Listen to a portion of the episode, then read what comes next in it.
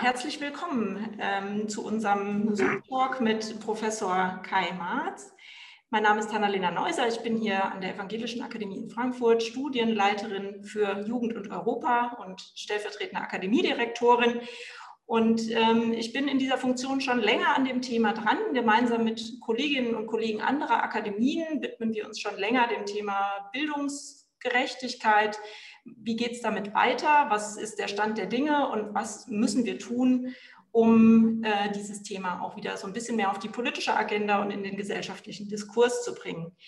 Das Ganze ist ein Netzwerkprojekt äh, der evangelischen Trägergruppe für gesellschaftspolitische Jugendbildung. Und es sind äh, vier Akademien daran beteiligt, Berlin, Hofgeismar, die Akademie in Sachsen und Frankfurt sowie Bad Boll ähm, spielt auch eine Rolle. Ähm, schon länger arbeiten wir daran, wie ich schon gesagt habe, und wir haben uns in der Vergangenheit schon ein paar Expertinnen und Experten dazu geholt, die uns beraten haben, uns mit hineingenommen haben, was in dieser Thematik überhaupt äh, gerade sozusagen zur Diskussion steht. Und aus dieser Thematik und dieser Diskussion ähm, haben wir uns entschieden, mehrere Expertinnen und Experten nochmal einzuladen, für ein ähm, Zoom-Gespräch, um in das Thema tiefer einsteigen zu können und zu verstehen, was äh, die ganzen ähm, Diskussionspunkte sind, die sich um das Themenfeld Bildungsgerechtigkeit ranken. Diese Gespräche sollen dann später eine Grundlage bieten für anschließende Veranstaltungsformate und Diskussionsforen.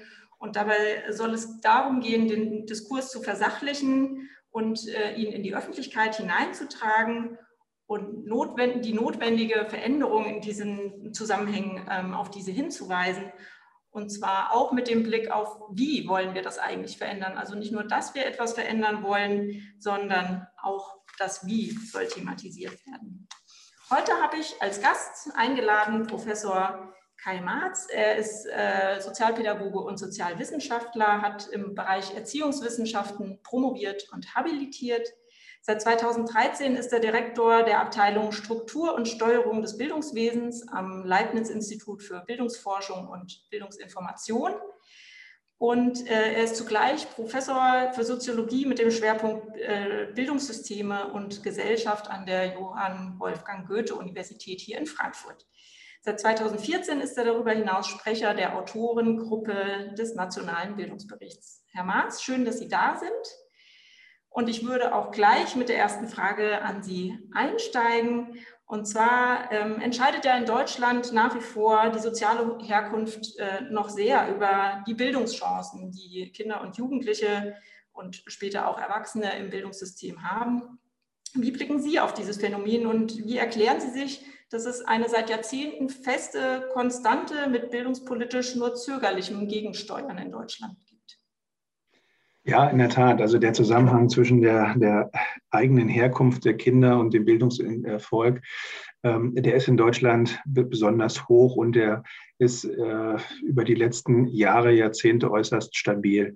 Zunächst muss man, glaube ich, auch sagen, dass es kein Bildungssystem gibt, das frei von diesen Verzerrungen ist. Die Frage ist nur, wie groß äh, dürfen oder sollen diese Verzerrungen sein und, und was müsste man möglicherweise im System anders angehen, um diesen Zusammenhang abzubauen. Ich glaube, man kann gar nicht sagen, dass äh, zu wenig unternommen wurde, um äh, den Zusammenhang aufzubrechen, sondern was mir fehlt an dieser Stelle, ist einerseits ähm, das klare Bekenntnis, diesen Zusammenhang ähm, ähm, zu akzeptieren und äh, die Bereitschaft daraus erwachsen zu lassen, äh, diesen, diesen Zusammenhang auch abzubauen.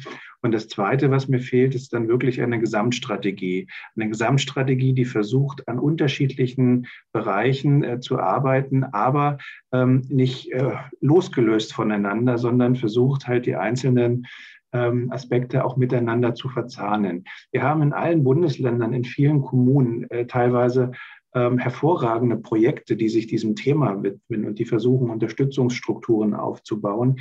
Ähm, die sind aber oftmals nicht aufeinander abgestimmt und laufen parallel nebeneinander. Ähm, und so kann es äh, sein, dass sie vielleicht sogar gegenteilige Wirkungen erzielen, aber auf jeden Fall, dass die Wirkung sich nicht in der Weise entfalten kann, wie das möglich wäre, äh, wenn man die einzelnen äh, Programme auch aufeinander abstimmt. Ähm, ein weiterer Punkt ist möglicherweise, dass ähm, wir im vorschulischen Bereich, da wo, wo wir auch wissen, dass da auch ein Großteil von Ungleichheiten schon angelegt werden, dass wir hier viel stärker ähm, auch noch fördernd äh, sein können, aber auch fordernd, indem wir Bildungspläne ähm, in der Kita haben, die schon viel stärker auf das vorbereiten, was dann später in der Schule kommt, ohne dass man die Kita verschult an der Stelle. Also da möchte ich nicht falsch verstanden wissen, aber doch klar definiert, welche Vorläuferkompetenzen können in der Kita auch spielen, gelernt werden und werden dann von der Schule vorausgesetzt. Also es ist, glaube ich, eine ganze Menge, äh, die hier zusammengeht und es ist ein bunter Kranz von Bestimmungsfaktoren, die man nennen kann, wenn man versuchen möchte zu verstehen, warum diese Ungleichheiten so stabil sind in Deutschland. Mhm. Und äh, sehen Sie da in den, also Sie haben ja den bundesweiten Überblick und Bildungsangelegenheiten sind ja äh, Ländersache. Sehen Sie da in bestimmten Bundesländern besonders gut oder besonders nicht so gut funktionierende Strukturen oder Länder, die das, sage ich mal, diese, auch diese Abstimmungsprozesse zwischen den einzelnen Instrumenten irgendwie besonders gut hinbekommen, wo man sich vielleicht schon was abschauen könnte an der ersten guten Entwicklung? Also ich würde jetzt hier kein, kein Länderranking aufmachen wollen und, und sagen, äh, das eine Land gelingt etwas sehr gut oder ein anderes Land gelingt etwas weniger gut. Was man sehen kann, und das betrifft im Prinzip alle Länder, was meines Erachtens weniger gut funktioniert, ist auch die Abstimmung zwischen dem, was ähm, im wirklichen Kontext von Schule und Unterricht stattfindet und was möglicherweise, wenn es Ganztagshortangebote etc. gibt, was dann am Nachmittag ähm, angeboten wird. Das sind in vielen, äh, an, an vielen Schulen sind das wenn man es etwas übertreibt, völlig parallele Welten, die da stattfinden, die wenig miteinander verzahnt werden. Ähm, und da würde ich mir schon vorstellen, da liegt auch ein, ein, gewisses Potenzial, weil da sind die Ressourcen da, die könnte man besser ähm, aufeinander abstimmen. Und in, insofern sollte man da hinschauen. Die Länder reagieren unterschiedlich. Wie geht man beispielsweise mit Schulen um, von denen wir wissen, dass sich hier bestimmte Problemlagen besonders kumulieren und als äh, herausfordernde oder Schulen in schwieriger Lage bezeichnet werden. Da gibt es in fast allen, nicht in allen, aber in fast allen Bundesländern ähm, Programme, die diesen Schulen Unterstützung äh, geben sollen. Was hier vielleicht zu nennen ist, und das ist eine bundesweite Entwicklung, äh, in diesem Jahr ähm, startete die gemeinsame Bund-Länder-Initiative Schule macht stark, ähm, eine, eine eine Förderinitiative, die auf zweimal fünf Jahre angelegt ist und wirklich äh, sich zum Ziel stellt, Schulen in schwieriger Lage zu, äh, zu unterstützen und ihnen und zu helfen. Und der Forschungsverbund, der hier ähm, im Feld ist, und wir sind da auch beteiligt mit, mit 13, äh, insgesamt 13 institutionellen Partnern, legt den Fokus darauf, dass eine Gelingensbedingung ist, Schülerinnen und Schüler äh, in ihren sprachlichen und mathematischen Kompetenzen zu unterstützen. Ähm, und jetzt könnte man ja sagen, ja, kann denn Schule nur auf Sprache und äh, auf Mathematik reduziert werden? Muss man sagen, natürlich darf Schule darauf nicht reduziert werden. Wir wissen aber, dass diese beiden Kompetenzbereiche die notwendigen und wichtigen sind, um anschlussfähiges Lernen auch in anderen ähm, Fächern, in anderen äh, fachlichen Domänen zu ermöglichen. Und daher ist es wichtig, gerade auch, wenn es darum geht, soziale Ungleichheiten abzubauen, sicherzustellen, dass die Kinder und Jugendlichen in diesen wichtigen Kompetenzbereichen über die nötigen Kompetenzen verfügen. Hm. Klingt für mich aber so ein bisschen auch, ob es äh, wie, wie, ein Plädoyer für eine engere Verzahnung von schulischer und außerschulischer Bildung, dass sozusagen bestimmte ja. auch in dem außerschulischen Bereich vielleicht besser aufgehoben sind als in der Schule und dann aber auch mehr kooperiert werden muss. Habe ich das richtig verstanden? Absolut. Also die, die Verbindung zwischen dem, was in der Schule stattfindet und dem, was auch im, im, im, im Sozialraum der Kinder und Jugendlichen an Angeboten da ist, halte ich für, für ganz wichtig. Und wir haben gerade ähm, in den äh, Monaten der Corona-Pandemie gesehen, dass Schulen, die hier gut aufgestellt sind, die hier gute Kooperationsstrukturen haben, dass diese auch leichter durch die Krise gekommen sind, weil sie auch ein breiteres Spektrum hatten, auf das sie zurückgreifen konnten.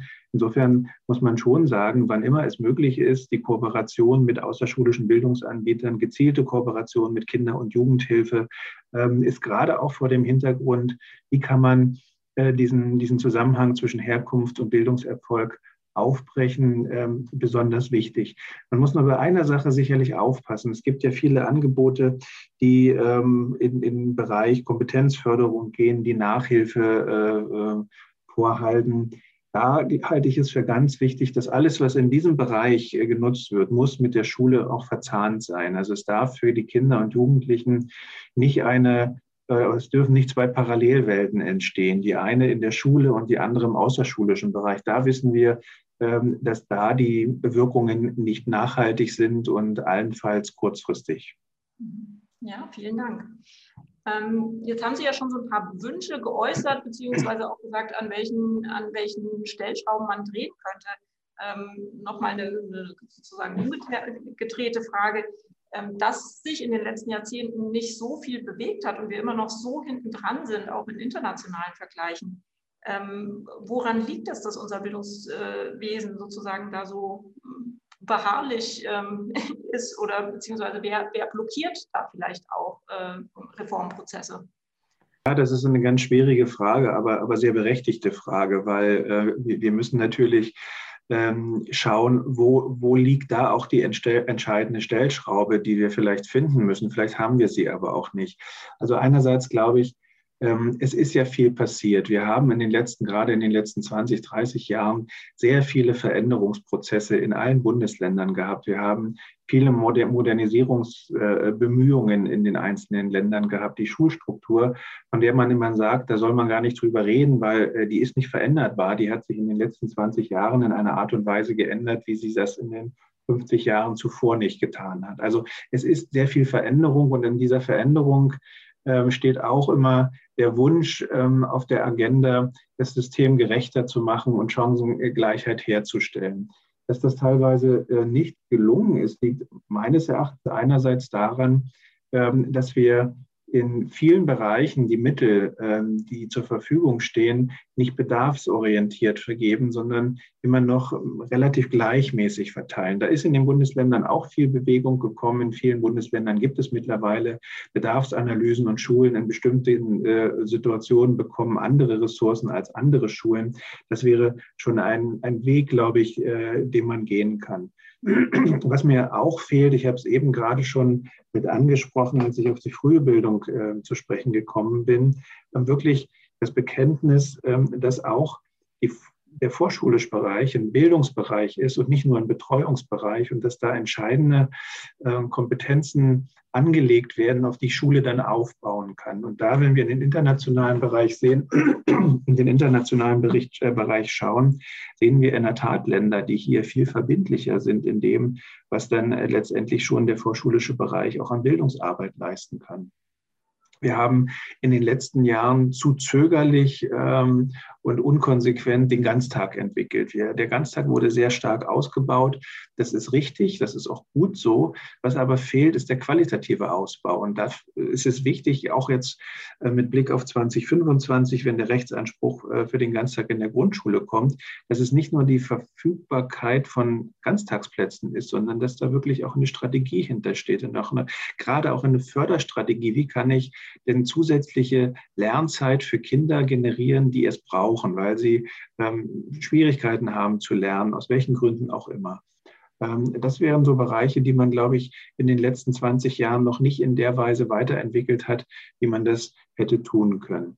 Ähm, und ein weiterer Bereich liegt sicherlich auch in der Art und Weise, wie wir Unterricht gestalten und vor welchen Rahmenbedingungen das die Lehrpersonen machen. Also können wir wirklich individualisierten Unterricht gestalten, der ähm, da ansetzt, wo die Lernstände der einzelnen Schülerinnen und Schüler sind. Und die sind halt sehr unterschiedlich. Das heißt, ähm, auch in der Ausbildung und dann aber vor allem auch in der Fortbildung von Lehrpersonen viel stärker darauf zu achten und Angebot zu machen, Angebote zu machen, die es ihnen erleichtern, mit dieser Leistungsheterogenität umzugehen äh, und, und äh, ja, Unterstützung bekommen bei der Gestaltung von Unterricht. Ähm, das wären, glaube ich, alles so Facetten, die man in den letzten Jahren noch nicht in der Weise vorangetrieben hat, wie man das hoffentlich in der nächsten Zeit tun könnte. Und wären da zum Beispiel auch, sage ich mal, äh, ganz gravierende strukturelle Veränderungen ähm, oder sind die schon in der Diskussion, zum Beispiel auch Klassen generell verkleinern? Ich meine, das haben wir ja jetzt in den letzten Monaten gelernt, dass diese Teilung der Gruppen durchaus als positive Erfahrung gesammelt wurde in Schulen. Ähm, Gibt es da äh, Bestrebungen, sowas durchzusetzen? Das würde ja schon einen massiven Umbau des Bildungswesens bedeuten. Das, das würde ein massiver Umbau des, des Bildungswesens sein und der ist aber auch gegenwärtig nicht, nicht realistisch. Also wenn man äh, gerade jetzt vor dem Hintergrund der äh, Corona-bedingten Krise von der Teilung äh, und Halbierung von Unterrichtsklassen spricht, da muss man aber auch die andere Seite der Medaille mit äh, erwähnen, dass nämlich ein Teil immer nicht in der Schule war äh, und nicht äh, beschult werden konnte. Ähm, und insofern ist es völlig unrealistisch zu sagen, ähm, das hat jetzt sehr gut funktioniert, wenn die Klassen nur halb so groß sind. Ähm, wir bräuchten von jetzt auf gleich doppelt so viele Lehrpersonen die sind nicht vorhanden. Die werden auch in naher Zukunft nicht zusätzlich im System sein. Und wir bräuchten andere Räumlichkeiten, ähm, weil ähm, wenn wir ansonsten 30 Schüler in einer Klasse unterrichtet haben, dann brauchen wir für zwei Klassen A15 Schüler halt auch zwei Räumlichkeiten, die vielleicht nicht ganz so groß sind. Also das ist unrealistisch meines Erachtens. Aber es ist, glaube ich, trotzdem wichtig zu schauen, ähm, wie kann man zusätzliches Personal äh, mit in die Schule holen? Ähm, wie können multiprofessionelle Teams wirklich arbeiten, die halt ähm, der, der Unterschiedlichkeit der Kinder und Jugendlichen auch gerecht werden. Und damit meine ich jetzt nicht nur Lehrpersonen, sondern auch weiteres pädagogische Personal, Personal, das gerade auch dann ansetzen kann, wenn aus welchen Gründen auch immer Lernschwierigkeiten, Lernprobleme, Lernrückstände bei den Kindern sich auftun. Also insofern wäre es schon ein Plädoyer dafür zu schauen, wie bekommt man zusätzliche Ressourcen in die Schule, um das Personal breiter aufzustellen aber von einer generellen Verkleinerung von Klassen, da würde ich zum gegenwärtigen Zeitpunkt nicht ausgehen. Gut, noch eine Frage äh, nochmal zu dem Punkt, ähm, woran liegt es hier in Deutschland? Mit welchen Akteurinnen und Akteuren müssen wir eigentlich äh, sozusagen in die Diskussion gehen, in, vielleicht auch ins Gericht gehen? Wen müssten wir einladen? Mit wem müssen wir darüber sprechen, wenn wir eine Vorstellung davon haben, wie Bildungsgerechtigkeit in Deutschland aussehen muss? Wer sitzt da an den Schalthebeln Ihrer, Ihrer Meinung nach? Also ich glaube, wir brauchen ähm, hier unterschiedliche äh, Tische mit unterschiedlichen Schalthebeln. Wir brauchen, glaube ich, äh, äh, erstmal Tische mit einer breiten, auch gesellschaftlichen Beteiligung, um auch einen Konsens darüber zu erzielen, was ist eigentlich die Zieldimension, wo wollen wir unser Bildungssystem hin entwickeln ähm, und äh, wie kommen wir dahin. Wir müssen sehr stark ähm, die Praxis mit ins Boot nehmen. Also wir dürfen nicht Entscheidungen aus der Politik und schon gar nicht aus der Wissenschaft äh, treffen, die dann nur in der Praxis umgesetzt werden äh, soll, sondern wir müssen die Praxis hier auch in die Entscheidungsphase mit, mit einbeziehen. Es gibt ähm, gegenwärtig eine Reihe von Forschungsprojekten, die das auch ähm, versuchen umzusetzen, dass man gerade auch für den Abbau von Bildungsungleichheiten, ich habe die Bund-Länder-Initiative Schule macht stark angesprochen, da ähm, ist das Ziel, die äh, Maßnahmen, die in den Schulen zum Einsatz kommen, ähm, mit den Schulen gemeinsam zu entwickeln. Ähm, also nicht vorgefertigte Interventionen ähm, in der Schublade zur Anwendung bringen, sondern mit den Schulen gemeinsam schauen, wo sind die äh, Problemlagen und äh, mit welchen Möglichkeiten kann man diese Problemlagen bearbeiten. Also dieses ko-konstruktive Gemeinsame, das scheint mir ähm, wichtig zu sein und auch aus der politischen Perspektive scheint mir manchmal die Praxis noch nicht in der Weise berücksichtigt zu sein, wie das aber notwendig ist. Das heißt nicht, dass jede Entscheidung mit der Praxis diskutiert werden muss, aber ähm, dass man die Praxis viel stärker berücksichtigt äh, und auch hier schaut, was sind die Rahmenbedingungen, unter denen dann auch gearbeitet wird.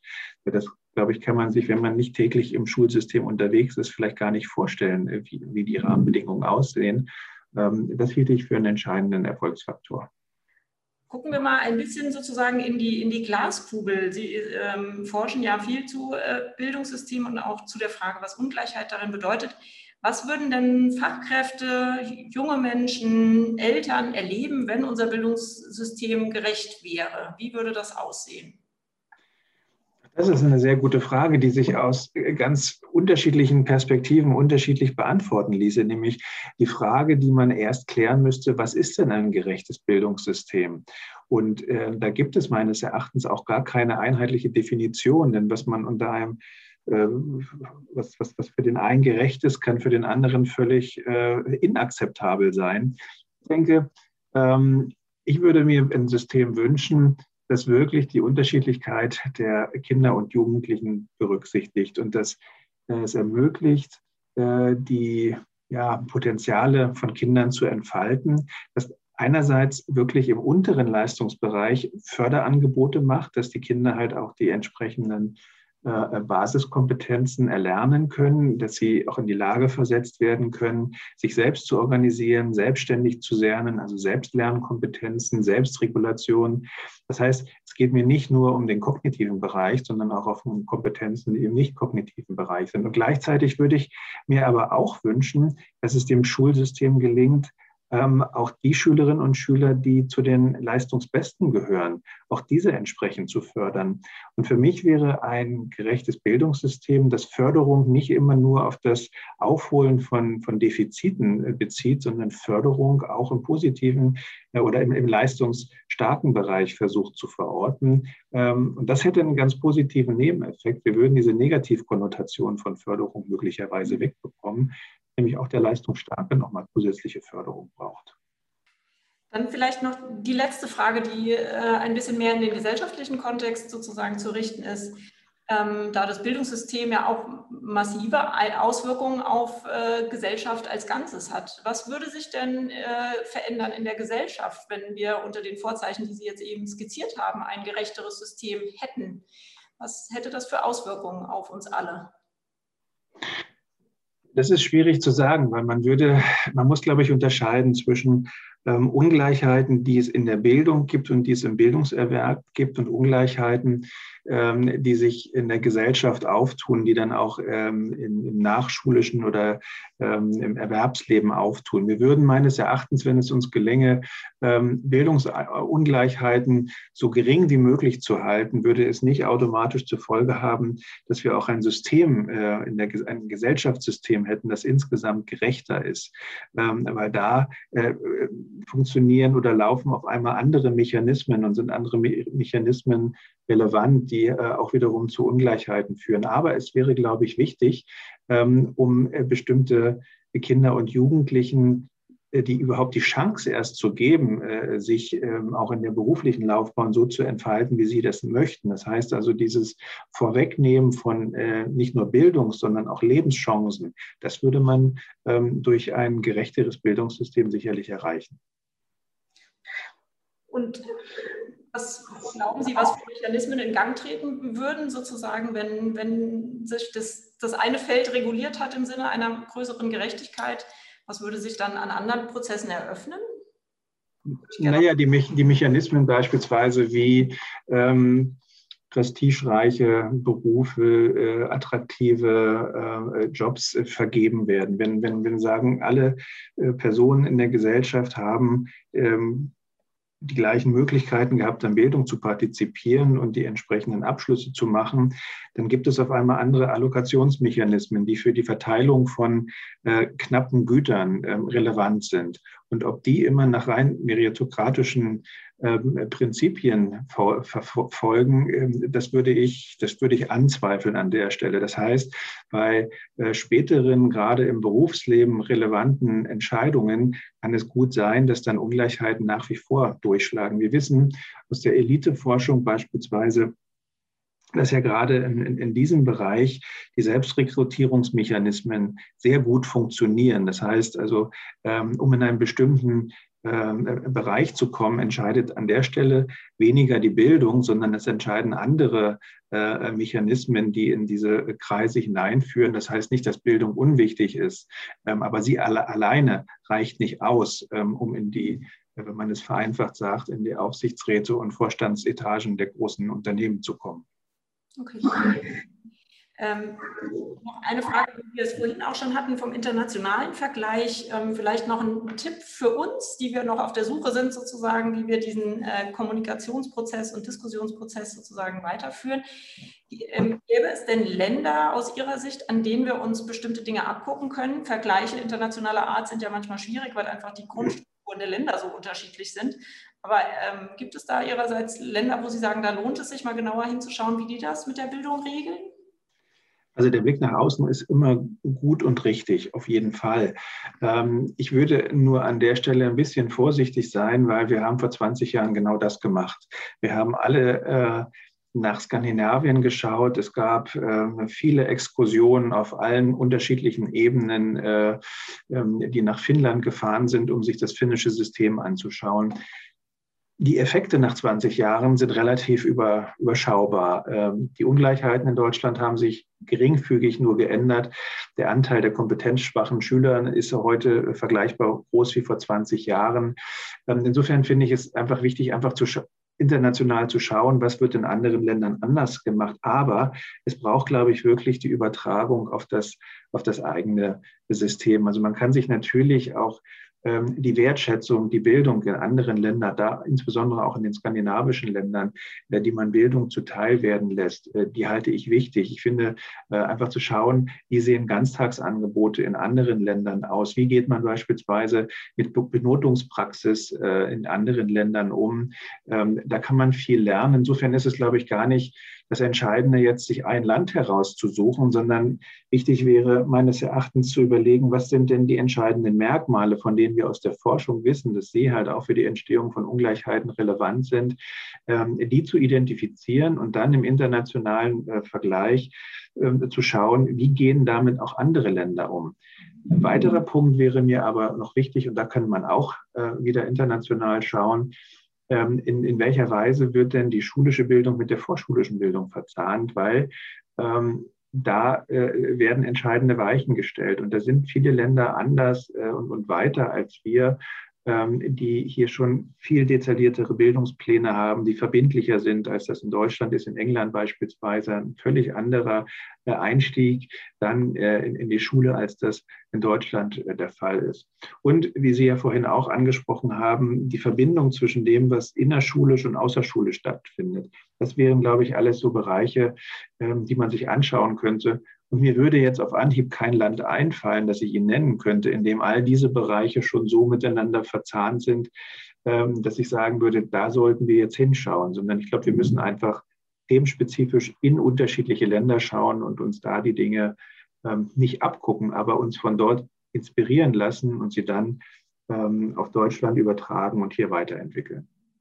Ich bedanke mich äh, für das Gespräch mit Ihnen und die äh, vielen ähm, Erkenntnisse und Eindrücke und Beobachtungen, die Sie aus Ihrer Arbeit mitbringen. Und ich bin sehr gespannt, was bei den anderen Gesprächen rauskommt und wie wir dann damit weiterarbeiten können. Ganz herzlichen Dank und noch einen schönen Tag. Danke, ich bedanke mich auch. Tschüss. Tschüss.